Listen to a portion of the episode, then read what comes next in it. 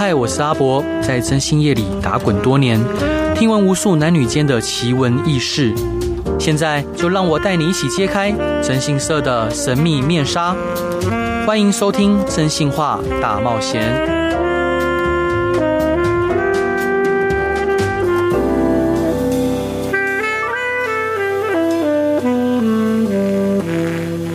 各位亲爱的听众朋友，大家好，欢迎回到飞碟电台，收听由我真信师阿仔所主持的《真信话大冒险》。嘿，今天要介绍的这位来宾，他非常特别，而且非常令人敬佩。他一步一脚印的呢，将三十余年的废弃学校重新改造为新的观光景点。他利用创新的思维，并结合在地资源，成功翻转了新竹县横山乡，赋予了截然不同的新生命。不但热心投入公益关怀，更有一颗热爱棒球的心。目前，他更担任新竹小光。芒忙身上儿童棒球总教练，在二零二二年更荣获十大杰出青年的殊荣。让我们来欢迎大山北岳有限公司的创办人庄凯勇先生。主持人好，各位听众朋友，大家好。哇，兄弟，你声音也非常好听呢。谢谢。是，然后另外呢，我们要特别邀请十大杰出青年选拔委员会的团队伙伴，今天也会在节目的尾声跟我们一起分享团队选拔时的细节分工。让我们来欢迎副总干事黄冠霖先生。大家好，各位听众朋友，大家好。好，我想特别请教，就是庄凯勇先生，可以帮我们介绍大山北岳有什么样的特色以及环境吗？好啊，我先介绍大山北岳之所以叫大山北岳的原因，嗯，是因为我们新竹有一座山叫做大山背。啊，背后的背，嗯，那大部分人都会叫错啊，都会叫它大背山，嗯，因为李安的断背山太有名了，所以大家喜欢叫它大背山。但是没有人喜欢名字被叫错啊，所以我们就把背那个字把它拆开来，上下拆解，所以就变成北跟月，所以我们就变大山北月，一个很漂亮、充满想象力的一个名字。是，那大山北月在做什么呢？我们其实是把山里面的一座小学去把它给重新活化起来。对，它废校废了三十几年，日据时代就建校。嗯，那以前最多有到三百多个学生呢，但到了一九八三年剩八个学生，对，人口大量的外移，所以学校就废校了，嗯。变成一个闲置空间在那里，对，变成一个自然死角，嗯。很多的呃吸毒的啊、喝酒的啊、躲警察的逃犯啊，都躲到这个小小的一个山里面的空间里面去。那我们自己在二零一四年进到这里去，把它重新整理，把它重新活化，我变成一个非常漂亮的一个呃景观文创园区。对。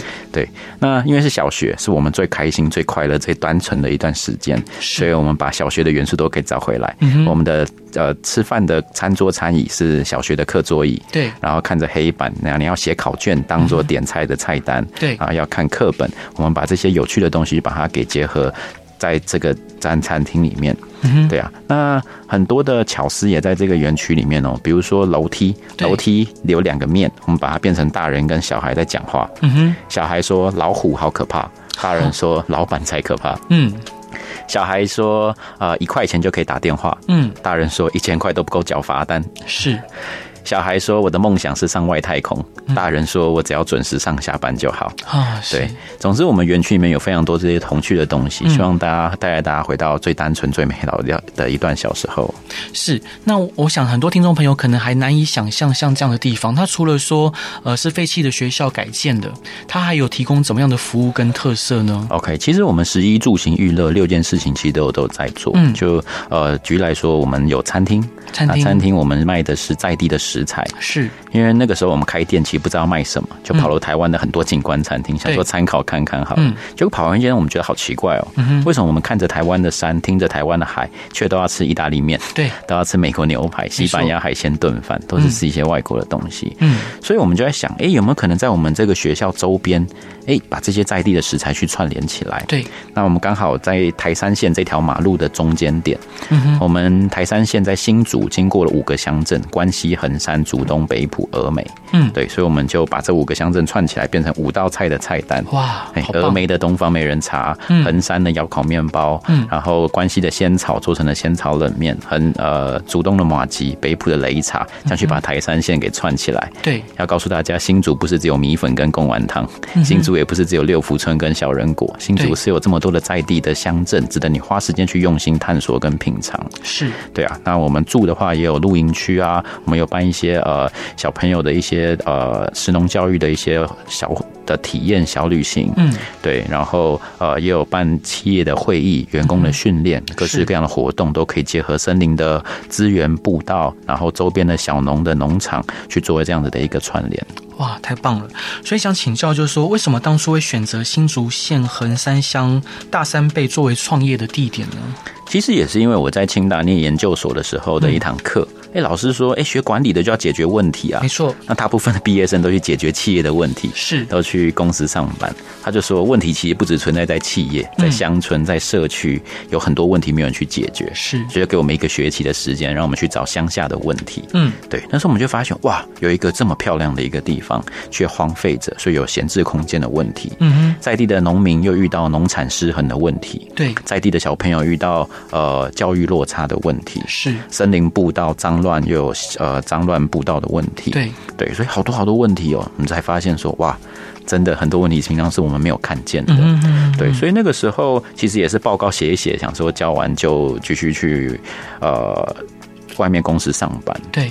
但报告写完的一年后，我们就发现这个小学大家在重新招标，在找新的主人。嗯，对。那那个时候我就想说，哎，我刚好不用当兵。对。如果当兵要两年，不然给自己两年的时间来山里面 当兵看看啊。是。所以我们就跟老师借了三十万，然后就把这个学校把它给租下来。对。然后呃，结果没想到一转眼，明年要第十年了。嗯对。哇，超棒的！所以伙伴想请教您，当初要将枫香小国小重新改造，有没有遇到哪些问题跟挑战呢？然后后来您又是如何去克服它的呢？其实每天都在遇到不一样的困难，是对。呃，举例来说，我们一开始遇到的问题是台风天，嗯，台风天那个在山里面那个。倒树啊，落叶啊，垃圾啊，被吹得乱七八糟。对对，那我从小在台北长大，看到那么多垃圾落叶的话怎么办？就赶快打电话给清洁队，想说请清洁队来整理。对，结果电话响一声之后，我越想越奇怪，赶快挂下来。还想说现在应该他们最忙最辛苦的时候，所以就换了一个方法，在网络上办活动，嗯，邀请大家来爬山走步道，边爬山的时候边捡垃圾，边扫落叶。哇，你捡一袋垃圾可以跟我换一杯免费的饮料，嗯，你扫一袋落叶可以跟我换。换一份免费的甜点，是透过交换的方法，慢慢去把问题给解决。嗯哼，而且不是只有整理我们这里哦，整座山，你只要做这样的事情，我们都很乐意去做交换。是，所以那个时候很重要的提醒是说，我们不是去推卸责任，说这是清洁队的工作，这是政府的工作，所以把那个责任给承担下来，透过一个不一样的方法把问题给解决。嗯哼。还有哪一些问题跟困难是就是您印象深刻的？因为很多听众朋友他可能还年轻，呃，他可能遇到问题的时候困难的时候他会却步，他可能会对于说他会希望说别人给他方法跟建议。但是刚刚伙伴您提到说，其实我们自己找方法，自己去想方设法也非常重要。所以能不能多分享一些你克服困难的案例呢？对，呃，其实我们比如说呃。附近的农家，他在种很多有机苦瓜，对，他种好多苦瓜，嗯，我们看都很好吃，又是有机的，没有喷农药的，嗯、想说，呃，他。遇到困难卖不掉，我们就帮他来想办法。我就跟他说：“没关系，你把所有的苦瓜都卖给我，我来帮你想办法。”是，我们就抱了一大篮苦瓜回来。哇，他们放在我们店里，应该多少会卖得掉吧？游客吃完饭买个苦瓜回去，理所当然。结果没想到这些苦瓜实在太小、太丑、太贵了。嗯，所以一根都没有卖出去。嗯，苦瓜那天就开始黄了，放了一个礼拜，开始慢慢黄了，开始烂掉了。没错，我心里面就想说，就买这一次就好。嗯，没想到他突然卡车，又突然倒车进来，上面有另外两大篮的苦瓜啊！我快把。旧的那一篮给藏起来，然后跟他说没关系，你还是可以继续卖给我们。看到这么多苦瓜，我们才知道为什么苦瓜会被叫苦瓜，是，是越看越苦啊！是，就突然灵机一动，想说现代人都不吃苦，但大家都爱吃甜点，爱吃甜食啊，不如我们把苦瓜做成苦瓜糖吧。啊，所以我们就去研究苦瓜糖。苦啊，法式软糖、冬瓜糖的做法做成苦瓜糖，嗯、是哎、欸，吃起来苦苦甜甜的，还真的蛮好吃的。Uh huh、所以我们帮他取了两个可爱的名字，嗯、一个叫做苦尽甘来，嗯、一个叫做同甘共苦，哦、就是那个苦苦甜甜的意思，那个苦苦甜甜的味道。是我们要跟在地的农家一起同甘共苦，一起透过苦瓜糖苦尽甘来。对，那其实也想要跟大家分享，其实有些时候问题是无所不在的，你每天都会遇到各式各样大小问题。对，那你有没有呃去静下心来去想说，还有没有其他的解决方案？嗯，那有些时候我会逼我自己说，呃，我至少要想十个，十个，二十个解决方案。嗯，对。当你发现说，哦，原来一个苦瓜可以做成苦瓜冰淇淋，可以做成苦瓜糖，然后可以办苦瓜小旅行，可以做苦瓜的呃器作，可以做好多好多。你把它这些列出来之后，你慢慢去收敛，说哪一个是最好的，哪一个是呃。最能够帮助解决这个问题的，你会开始变理性。对，当你如果都是陷在那个情绪里面，你没有这个二十个选项在你面前的时候，你就说啊，完蛋了，我这条路行不通，我是不是就不行了？我是不是就怎么样怎么样怎么样？你会想到很多背后的后果。对，但你。把你的左右脑去互相的运用的时候，嗯、你看到其实是有方案的，其实是有其他方法的。对，我觉得会蛮有帮助的。我我觉得刚刚伙伴您的分享对于很多年轻朋友都是非常重要的。是，那伙伴想请教您，在准备创业的时候，你是如何说服在地的农民共同推广产销模式？可以与我们分享这个过程吗？嗯，其实也很有趣，因为一开始我们要跟农家在谈，遇到因为我们看到问题，嗯，你的农产品就是卖不出去。对，那我们很直觉的联想就是说，我们带游客进来，嗯，来做体验啊，做食农教育啊，做小旅行啊。对，因为我们看到国外有很多这样的案例，想说是不是就直接把这样模式导进来就好？是，结果提了这个案子之后就被他拒绝了啊！是，他们觉得奇怪，怎么会拒绝？嗯嗯嗯，对啊，我也是找了很多案例给他看的。对对，然后后来我回家想了一天之后，我想说，哎，或许他现在有其他的更急迫的问题要被解决。是。然后，而且他也不够信任我们，没错，对，所以那个时候我隔了一天，我又去找他，就说，就看到他桌上有一堆的农产品是卖不掉的，嗯，他不知道这些东西该怎么办，他不知道下一顿饭在哪里，嗯，所以我就说没关系，你这边采收好的我都带走，都卖给我，哦，我先解决他眼前最迫切的问题，嗯嗯嗯，让他先有稳定的收入，让他心先安下来了，对，然后我把这些东西带回家，嗯哼。隔一天，我又再去找他。对，找他干嘛嘞？就是把苦瓜糖，嗯，给他看。是，他发现，哦，一斤苦瓜从三十块，嗯，可以变到三百块。对，告诉他说，我有哪些能力？嗯哼，做武力的展示。告诉他说，哎，我有设计的能力哦，我有加工的能力哦，我有行销的能力哦。对，对，所以我们在慢慢的第三步，嗯哼，动之以情。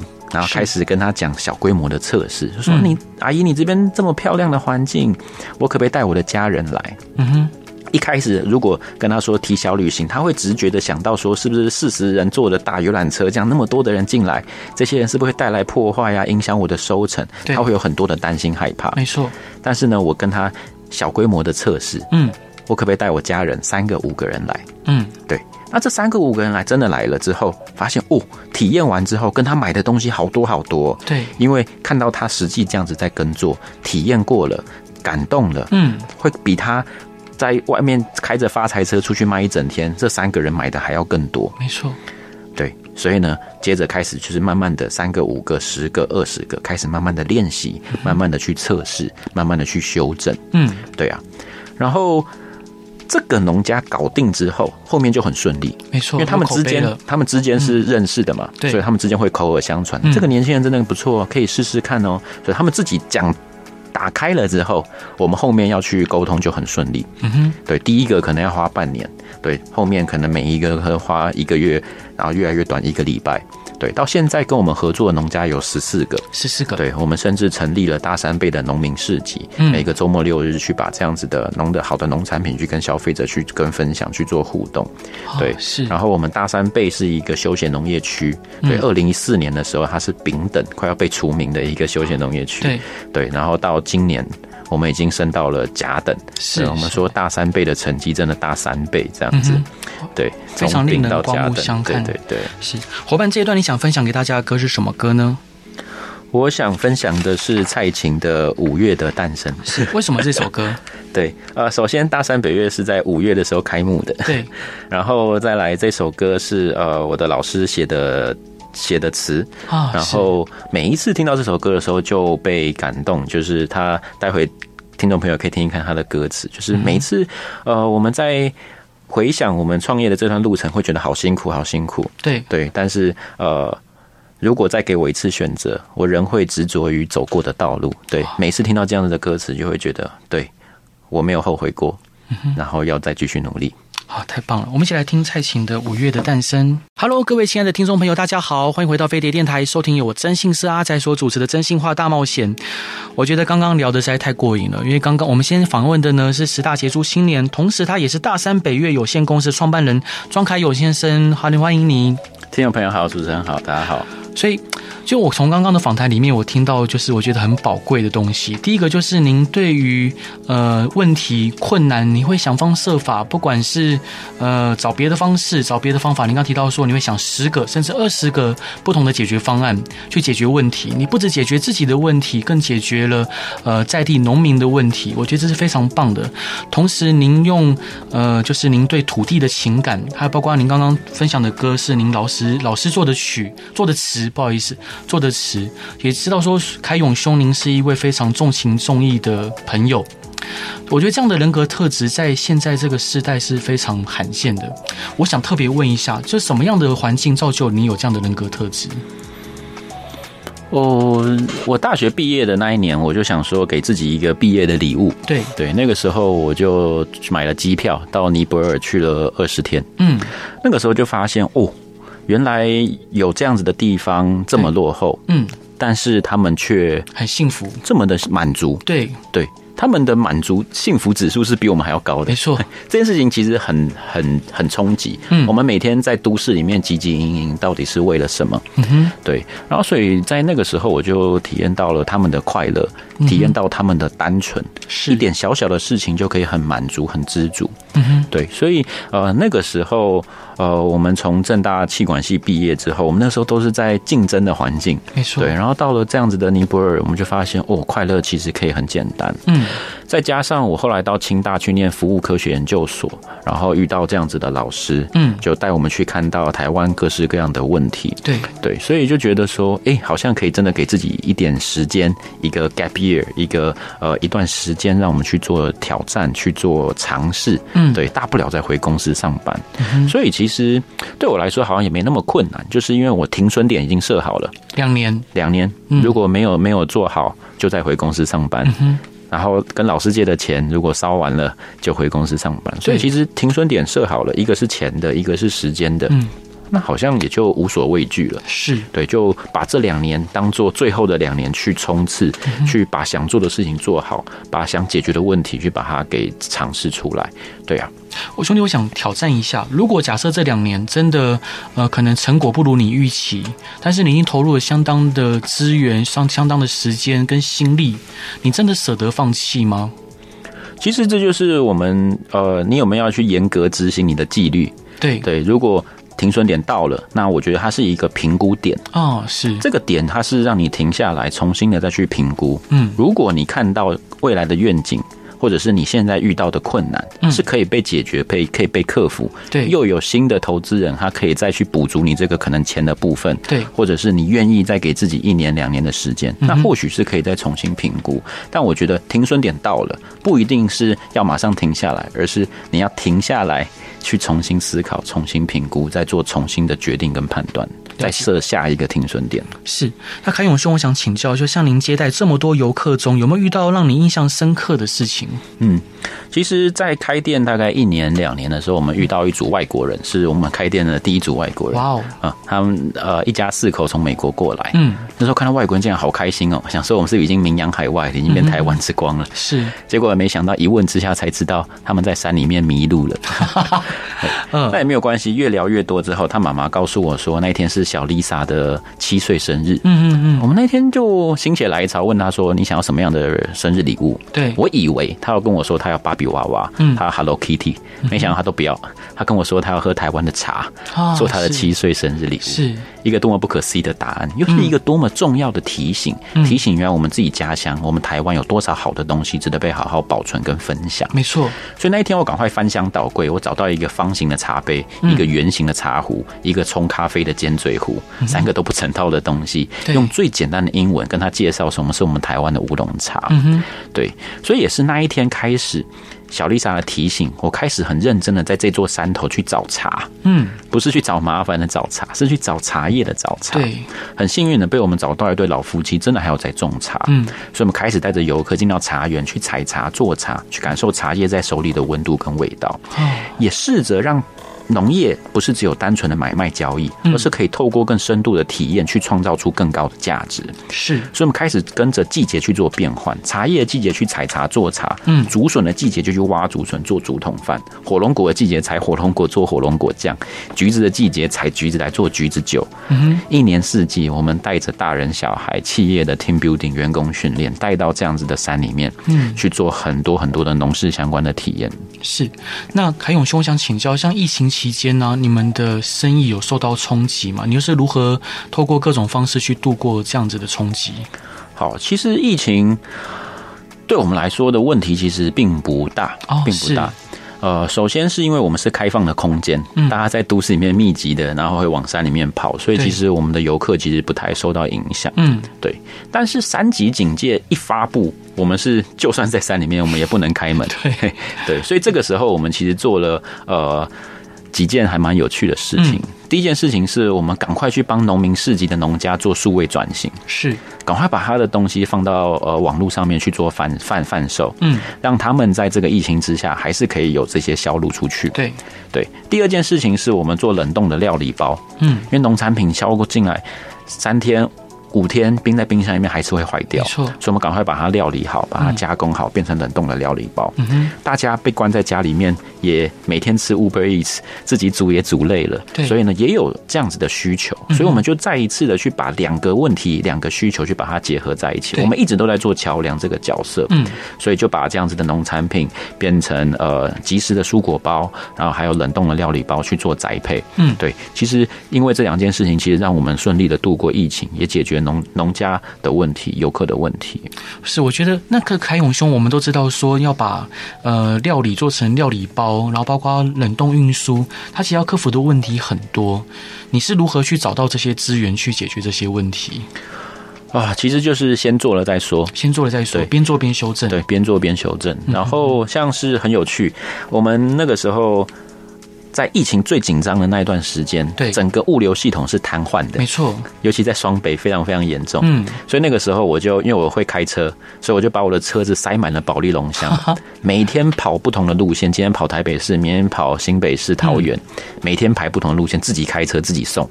哇，那有一天很有趣，我们往南部送苗栗、台中、云林、嘉义、台南、高雄，对。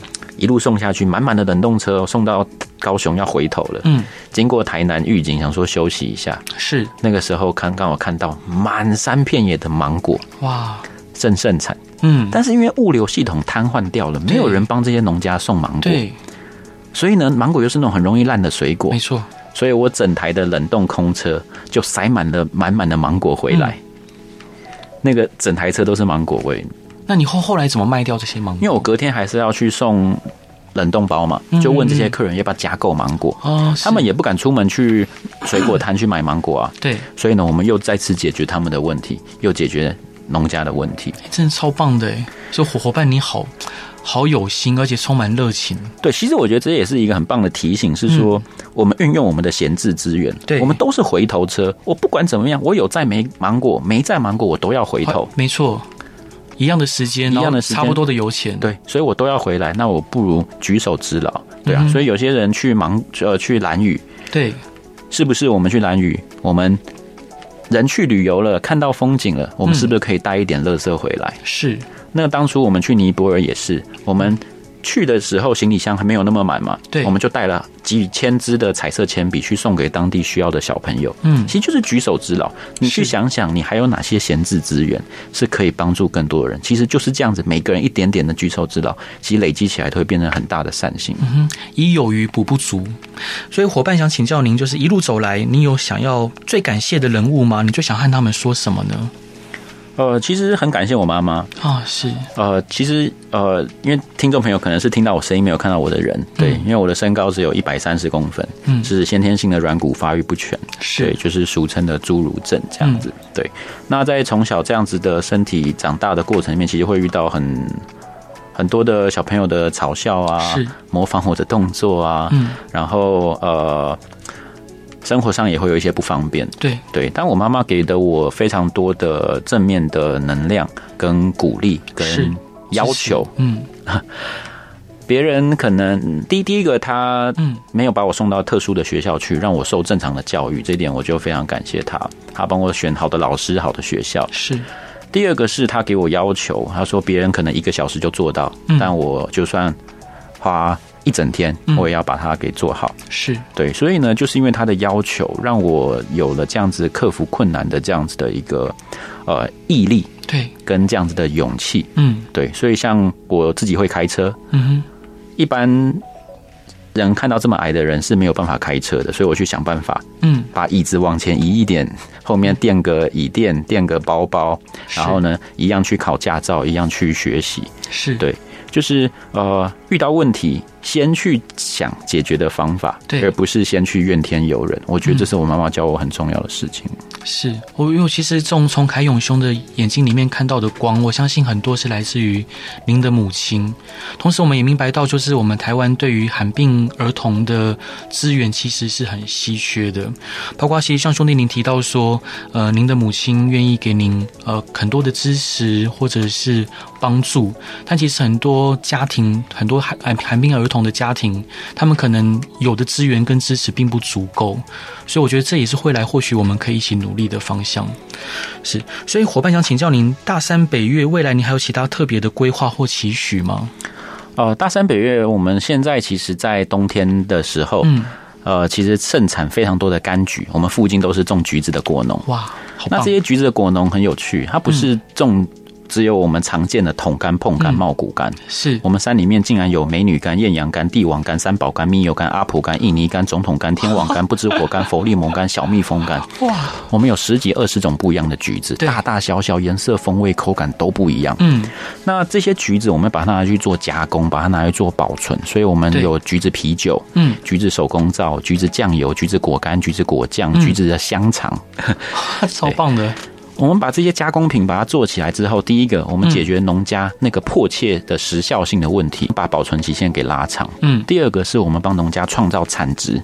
对这些东西，它有品牌，它有价值，是。对。再接下来，接下来我们把这些东西组成礼盒，嗯，所以的一些企业在过年过节的时候，他送礼的时候可以选择这样子很棒的这样子在地的伴手礼。是。橘子又是吉利的这样子的一个谐音，嗯，所以呢，我们可以带着企业一起来做永续、做 ESG、做 CSR，让啊、呃、小农的这样子的好的产品可以成为这样子企业永续的一个很棒的支持的动力。嗯是，哦，伙伙伴，就是您您的每个想法，我都觉得非常的、非常的令人敬佩。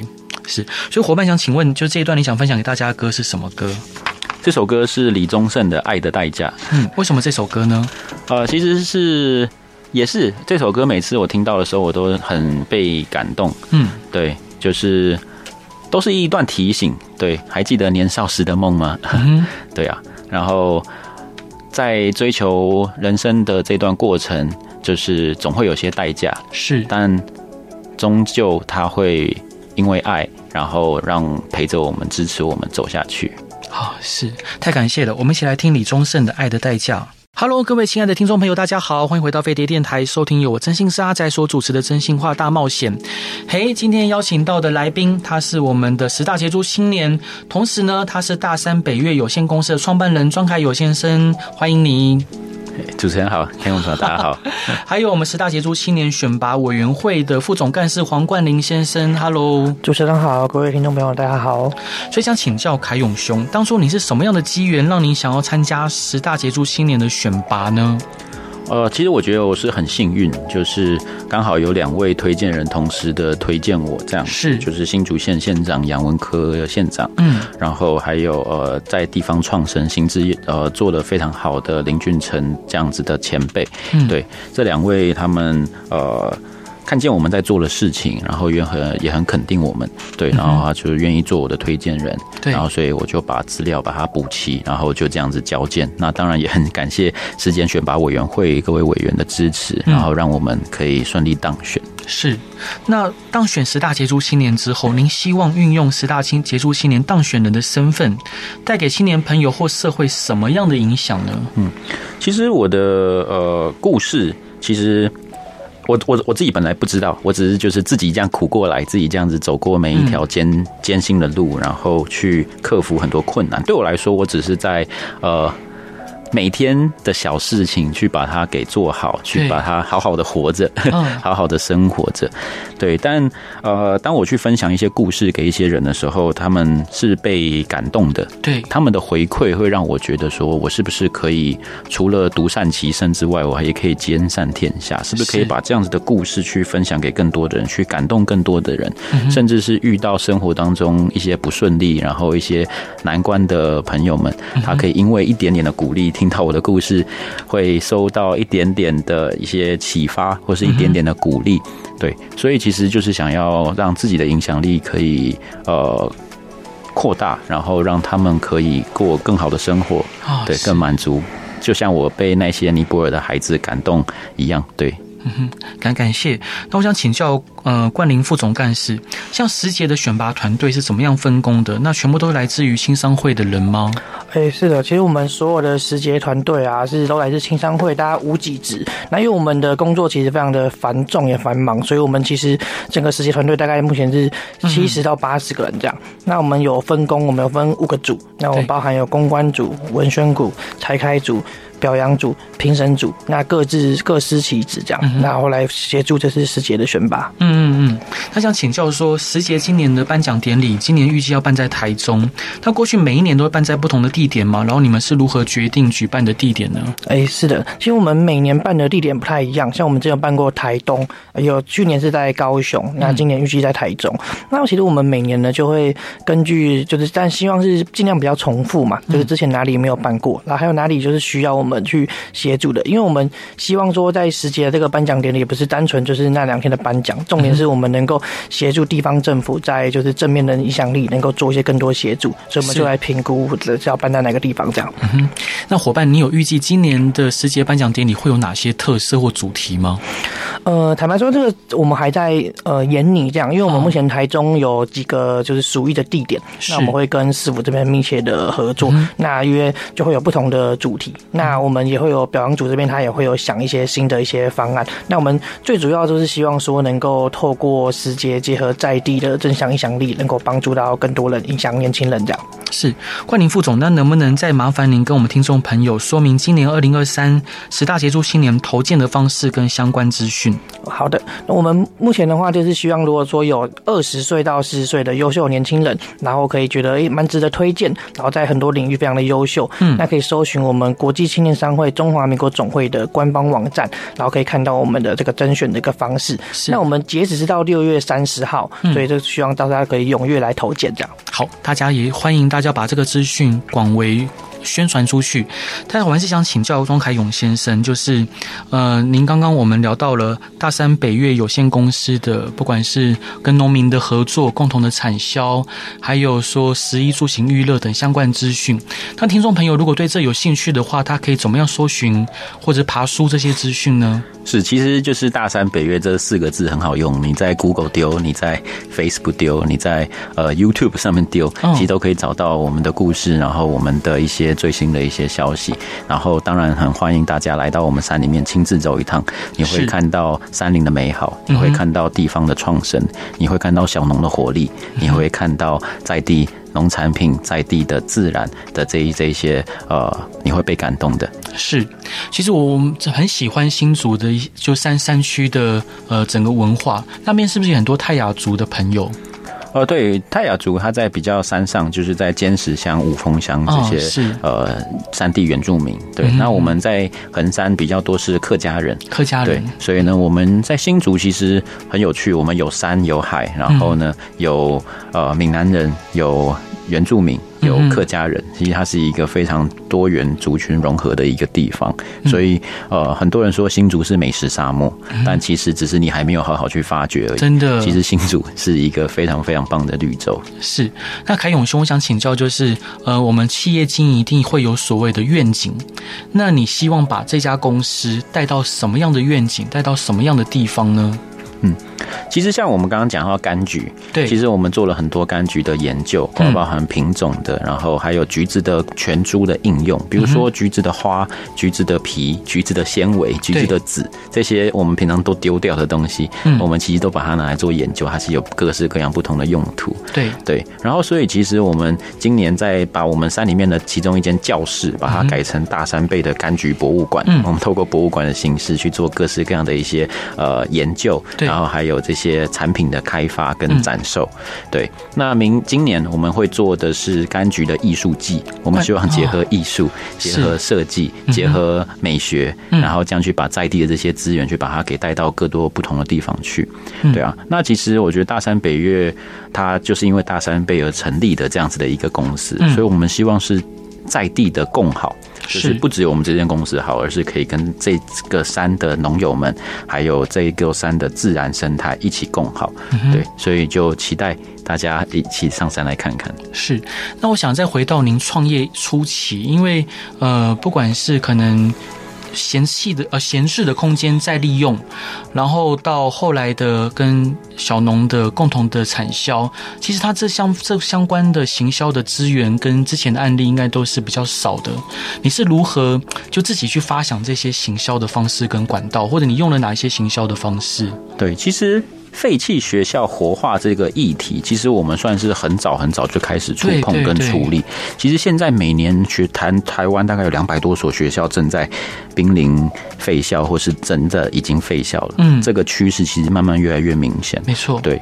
那其实当初其实真的也就是呃闷着头下去做。嗯，对。那其实我们真的在这十年来，我们没有花任何一毛钱在行销预算上面。嗯哼，对。其实我大学就是学行销的，但是我们真的要行销的时候，我们却没有花任何一笔的广告预算。嗯，其实我觉得也是非常幸运，就是我们很努力的去做好我们在做的事情。对，然后我们透过 Facebook 这样子的平台去把我们的故事去把它给写上去。嗯然后呃。我觉得最好的行销其实是口碑行销，是对。曾经我们有一个客人，一个礼拜来了四次，是第一次是他的朋友带他来，对。然后第二次是因为他是部门主管，他就带着他的部门属下来，嗯哼。然后到了假日，他带她老公带她小孩来，嗯。结果呢，礼拜天他又来了，他带着他的婆婆再来一次，嗯哼。因为他被感动了，所以呢，他带着他的朋友来，他会自己帮我们去做宣传。对对，那我觉得这一路上也真的非常感谢很多的贵人，嗯、比如说呃很多的媒体朋友，对对，他们愿意来报道我们的故事，嗯、无偿的报道我们的故事。嗯、第二个是也很感谢很多人去。真的去帮我们自己主动的推波，去帮我们去做分享的这样子的一个游客，这样子的朋友们，对，然后再来就是也很多的一些单位，他们愿意颁奖，像是时节的这样子的一个基金会，愿意愿意呃青商会愿意把这样子的机会让给我们，这样子一个默默无名的一个平民老百姓，然后我们在做的事情其实都是非常非常小的事情，嗯，但是他愿意给我们机会，让我们得奖，让我们被看见，对啊，所以一路上走来，真的被很多人照顾，被很多人支持，嗯。嗯，所以其实刚刚兄弟你提到说，呃，故事就是故故事的渲染力，让很多人呃口耳相传，就是是整个呃大山北岳的相关故事。那当初你在就是写这些故事的时候，当然这是您亲身经历，你是如何去发想，跟如何你去驾驭这些文字呢？因为您可能不是文学，就是相相关科系出来的。OK，其实我们呃，我在研究所学的一套系统叫做 Design Thinking，它是设计思考，它其实有六个步骤。对啊，第一个步骤就是我们要去同理心，要去找消费者的问题，要去找使用者的问题，要去找农家的问题。嗯，对。第二个步骤就是 Define，我们要去定义问题。这么多的问题里面，我们要解决哪一个问题？嗯哼，对。第三个步骤是呃 Idea，就是脑力激荡。嗯，对，去发想各式各样的可能性，就是我强迫自己想。十个、二十个，对。然后呢，第四个就是 prototype，我们做出雏形来。嗯，比如说我们把苦瓜做成苦瓜糖，对，我们会去测试包装。嗯，诶，很有趣，苦尽甘来。跟同甘共苦这两个包装我都拿出来卖，嗯哼，结果没想到只有一个卖得好。另外一个完全没有人要买，为什么？哪一个卖得好？你猜猜看。我猜不到。苦尽甘来卖得好，苦尽甘来卖得好，没有错。因为大家只想要苦尽甘来，没有想要同甘共苦。是，说要跟你同甘共苦都是骗人的。对，大家只想要苦尽甘来。是对，所以后来我们就因为这样子的做出雏形的 prototype，去呃定义，我们就做苦尽甘来这样子的包装。嗯哼。好，第五个步骤就是 test，我们去测试这个市场。对，对，我们经过测试，包装的测试，口味的测试，嗯，然后呢，去把这样子的产品去做一个定案。跟修正，嗯，然后到第六个步骤就是 storytelling，说故事。对，我们透过一个好的故事，一个动人的一个故事，我们去把它好好的用文字去把它给表现出来，然后这样去串联成一个解决问题的一个流程，一个 process。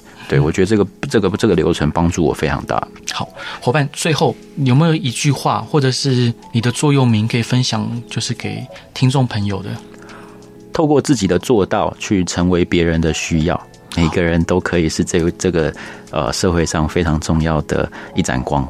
好，希望我们都可以成为社会里重要的一盏光。那冠霖副总，您今天想分享给大家的歌是什么歌？呃，杨培安的《我相信》。为什么这首歌呢？